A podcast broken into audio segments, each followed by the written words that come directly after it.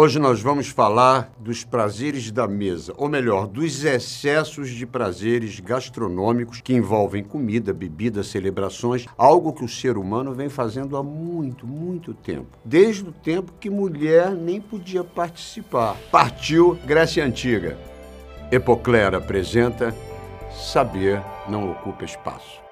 O tradicional banquete aristocrático da Grécia Antiga era chamado de simpósio e era só para homens. Mulheres não entravam, porque os guerreiros queriam discutir assuntos políticos, filosóficos, recitar poesia coisas de macho. Os homens usavam guirlandas na cabeça, bebiam, comiam, ficavam reclinados em sofás. Quer dizer, só faltava mesmo uma TV de plasma e uma assinatura de streaming. Já os romanos levaram a coisa para um outro patamar, com um ritual social de comes e bebes chamado Convivium. Não, eu sei que parece o nome de lançamento imobiliário metido a xícara. Venha morar no Convivium, mas enfim, era esse o nome que tinha, o nome, o termo genérico para os banquetes romanos era esse, Convivium. E havia também os subgrupos do convívio. Tinha a cena, a cena era uma ceia que acontecia no meio da tarde. Havia o comissácio, que era uma festinha noturna com drinks,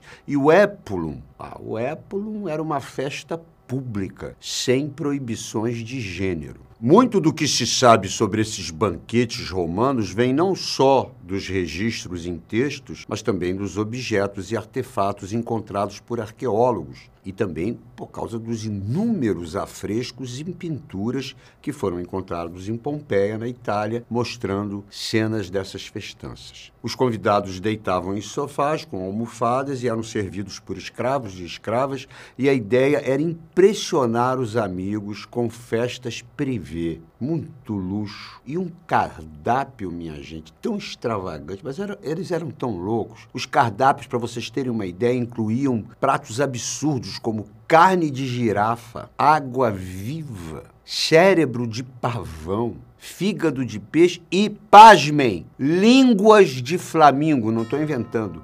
Línguas de Flamingo. Não, não é um título, não é um, um, não é um título olho de sogra. Não, era a língua do coitado do Flamingo. Era a língua do Flamengo. E tudo em grande quantidade, regado a muito vinho. E aí tinha entretenimento, tinha dançarinos, tinha cantores, acrobatas, performances com flautas, liras. Esses banquetes podiam durar até 10 horas, algumas festas duravam três dias. Mas era tudo dentro da lei, porque até o menu tinha que ter aprovação das autoridades locais.